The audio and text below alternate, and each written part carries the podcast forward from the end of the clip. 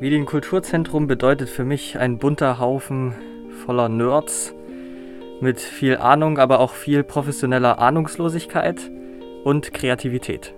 Ja, da fällt mir ein, ähm, dass das Medienkulturzentrum bald 25 Jahre alt ist und ähm, dahinter steckt ganz viel Energie, ganz viel Erfahrung in der Medienarbeit, Kontinuität und äh, Spaß. Das Medienkulturzentrum ist für mich ein Verein, der stets äh, bemüht ist, Medienkompetenz zu vermitteln. Das klappt mal besser und mal schlechter. Und es ist für mich also als Arbeitsplatz eine Spielwiese, um Projektideen umzusetzen. Na, für mich bedeutet das Medienkulturzentrum, dass äh, wir da so ein spannendes Arbeitsfeld haben, weil wir ähm, mit super vielen tollen Leuten zusammenarbeiten. Also ich glaube, wir im Team sind schon, also wir mögen uns sehr und äh, bereichern uns gegenseitig sehr gut. Äh, aber auch äh, mit den ganzen Netzwerk- und Kooperationspartnern ist das so. Also wir haben so tolle Kontakte, Leute, die was mit viel Leidenschaft machen, mit großem Engagement und da was voranbringen wollen oder sich verwirklichen wollen. Und es macht einfach total viel Spaß, dann mit denen zusammenzuarbeiten und Projekte auszudenken und die dann umzusetzen und zu sehen, was dann passiert.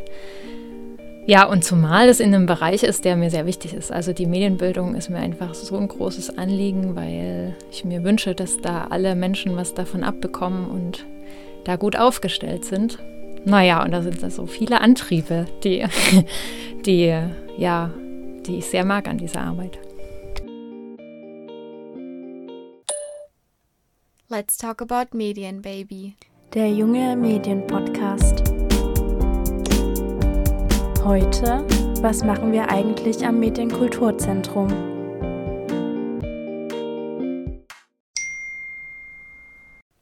Hallo und herzlich willkommen zu unserem Podcast Let's Talk About Medien Baby. Wir sind Anna und Hanna vom Medienkulturzentrum Dresden und wir freuen uns, euch heute zu unserer ersten Podcast-Folge begrüßen zu dürfen. Wir sitzen hier gerade im Kraftwerk Mitte, genauer gesagt der Reaktanz. Ihr müsst euch vorstellen, dass es hier aussieht wie in einer kleinen Filmstadt. Alte Backsteinhäuser, ein Ort für Kunst und Kultur und das alles auch noch im industriellen Charme. Wie ihr im Intro bereits hören konntet, wird es heute um das Medienkulturzentrum Dresden gehen. Das Medienkulturzentrum ist eine gemeinnützige Institution, die Mediennutzung als Erfahrungs-, Ausdrucks- und Gestaltungsmittel für Bildung und Kultur fördert. Gemeinsam wollen wir heute mit euch einen kleinen Rundgang durch das Medienkulturzentrum machen und dabei alle Räumlichkeiten sowie Vereine und Akteurinnen kennenlernen.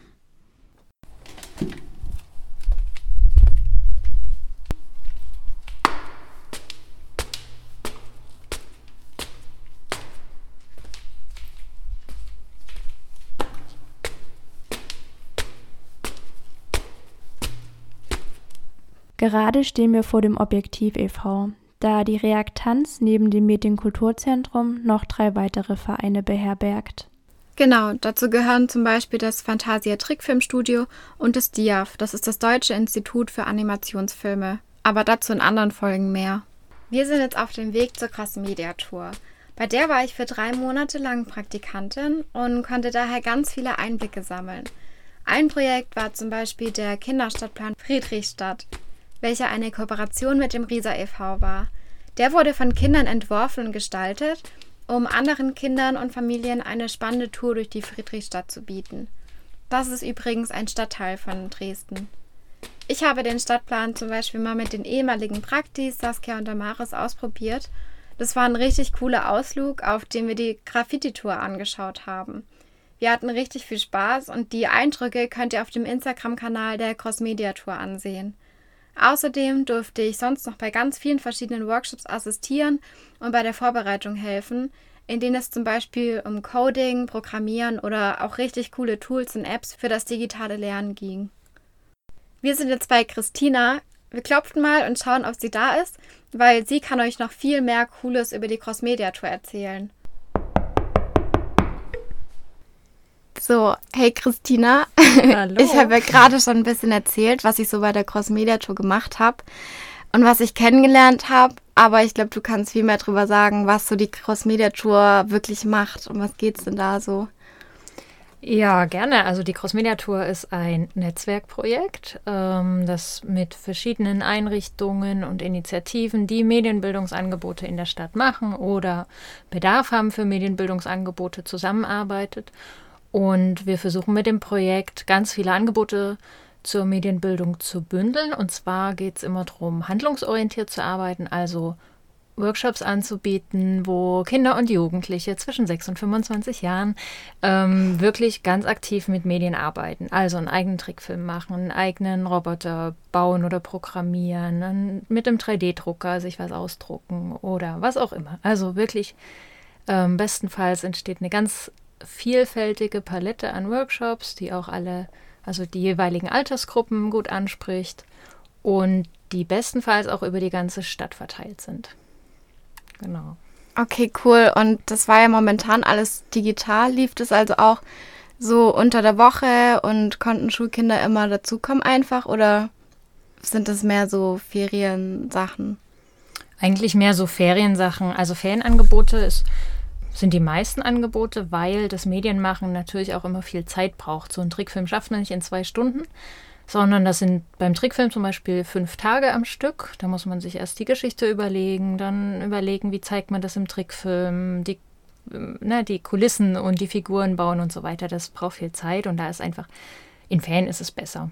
Und es ist auch ein Projekt, das ganz niedrigschwellig sein will. Also ist auf jeden Fall auch kostenfrei mhm. und wir wollen auch die Kinder und Jugendlichen erreichen, die sonst nicht so viele Angebote haben. Und da kann es halt auch mal sein, das dauert länger, bis die so ein bisschen sich eingeschwungen haben in, mhm. in das, was sie machen wollen. Und die Zeit wollen wir natürlich auch geben. Deswegen Ferien im Idealfall. Aber es gibt natürlich auch Formate, die funktionieren als Nachmittagsangebot oder mal am Wochenende. Und dann geht es auch. Richtig cool. Was ich vor allem immer ganz toll fand, dass alles kostenfrei sein soll und ja auch eigentlich weitestgehend ist, weil man damit ja echt jedem die Chance gibt, einfach dabei zu sein und mitzumachen. Das finde ich richtig toll. Ich habe vorher schon von meinem Lieblingsprojekt erzählt im Kinderstadtplan Friedrichstadt. Hast du auch eins? Ja, genau das. genau, also das, ja, also das ist noch gar nicht so alt. Da ist jetzt erst 2020 der Kinderstadtplan rausgekommen. Mhm. Das war mhm. genau ein Projekt, also ein Workshop für ja, junge Kinder, ich glaube ab, ab acht Jahre, das weiß ich jetzt gar nicht mehr so genau, mhm. genau, die sich regelmäßig getroffen haben und die Friedrichstadt erkundet haben. Und da wirklich erstmal ging es darum, die Orte zu entdecken und äh, überhaupt zu sammeln. Was gibt es in der Friedrichstadt? Da ist ja jetzt nicht so richtig viel Tolles offensichtlich für Kinder. Ja. Und das alles zu sammeln und dann sich zu überlegen, ähm, was gibt es hier, also was kann man darüber auch erzählen und haben dann auch so ein bisschen was rausgefunden. Manchmal war es was Historisches, ein Grab von einem Indianer haben sie entdeckt und ja, ein altes, also ein Schulmuseum sozusagen und das erkundet. Mhm. Und wirklich so ganz spannende Geschichten auch gefunden im Stadtteil. Und dann da kleine Zeichnungen gemacht, einen Text geschrieben und dann ist da ja ein schön von Kindern gestalteter Stadtplan rausgekommen. Der, also das finde ich echt so ein schönes Projekt, weil es also zum einen relevant für die Kinder ist, mhm. ähm, gerade in dem Stadtteil, dass sie da wirklich Orte kennenlernen können und da selber auch entdecken können. Also wer da wohnt und die, die Fleckchen noch nicht kennt, kann dann losgehen. Ja, und weil es auch so ein schönes Netzwerkprojekt ist. Also wir haben sozusagen mit dem Risa e.V. zusammengearbeitet und einer Illustratorin noch, also, ne, also quasi den, den Ortsbezug gehabt. Ja. Und den, den Medienaspekt reingenommen und dadurch ist es halt ein tolles, also ist ein schönes Produkt entstanden. Ich finde den auch total schön, vor allem weil die Kinder ja die ganzen, zum Beispiel dieses Museum und sowas selber gemalt haben und es wurde dann da eingefügt. Das sieht wirklich richtig toll aus und ihr könnt auch auf unserem, wie ich schon gesagt habe, Social Media Kanal ein paar Eindrücke euch anschauen. Und in einigen Stadtteilen, in Bäckereien und äh, Einkaufszentren sind auch noch ein paar Kinderstadtpläne ausgehängt. Da könnt ihr mal vorbeischauen. Oder ihr schreibt uns einfach. Ich denke mal an dich, oder per Mail? Genau, das beziehungsweise es gibt so eine Projekt-Mail-Adresse info at crossmediatour.de, Crossmediatour zusammengeschrieben. Genau, da kommt es auf jeden Fall an. Genau, da könnt ihr dann auch nochmal einen tollen Kinderstadtplan ergattern. Ja, cool. Ganz zum Schluss haben wir noch, wollen wir noch ein paar Geheimnisse vielleicht erfahren. Und zwar gibst du die Cross-Media-Tour ja wieder ab. Leider. Und dafür kommt aber ein neues Projekt. Kannst du dazu schon was sagen? Ja, kann ich. Obwohl das Projekt noch in der Planung ist, also so ganz äh, viel ist noch gar nicht klar. Ähm, aber ja, das wird ein Projekt für Erwachsene sein, wo es um ja, digitale Mündigkeit geht, so Netzgesellschaft, äh, Nachrichtenkompetenz, also Fake News zum Beispiel. Genau, und da arbeiten wir mit vielen tollen Partnern in der Stadt zusammen, die schon in der Erwachsenenbildung, in der politischen Bildung aktiv sind, die Volkshochschule, die städtischen Bibliotheken, die Landeszentrale für politische Bildung, die Polizei auch, also wirklich ganz viele Akteure. Und ja, ich hoffe, wir haben dann bald ein tolles Programm am Start und können dann ja viele Infoveranstaltungen und Podiumsdiskussionen vor allem anbieten. Ja, da bin ich auf jeden Fall gespannt. Da erfahrt ihr bestimmt auch nochmal wann anders drüber mehr, wenn es mehr zu erzählen gibt. Ja, mega cool, dass du hier dabei warst, dass wir dich interviewen durften ein bisschen. Und dann bis zum nächsten Mal. Ja, cool. Danke für eure Fragen. bis bald. Tschüss. Tschüss.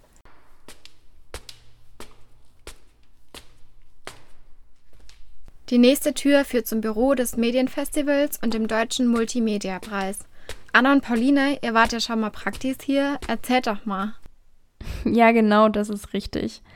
Pauline und ich haben unser Praktikum im April angefangen, also genau zu dem Zeitpunkt, als die Ausschreibung des Deutschen Multimedia-Preises 2021 begonnen hat. Wir durften also das diesjährige Jahresthema Fake News bewerben und ja, unsere Hauptaufgabe lag dabei vor allem im Social-Media-Bereich. So haben wir uns zum Beispiel um die Planung und Erstellung von neuem Content für die Instagram, Twitter und Facebook-Kanäle gekümmert.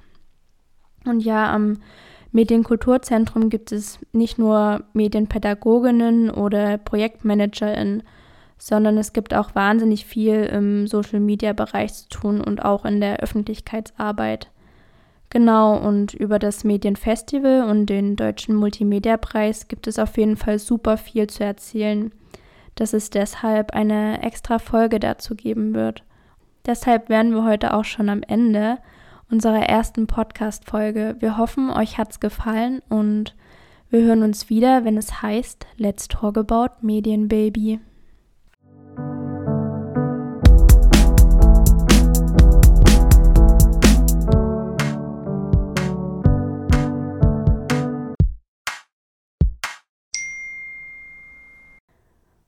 Und ganz wichtig zu erwähnen, wir danken der Jugendstiftung Sachsen für die wunderbare Unterstützung unseres Projekts.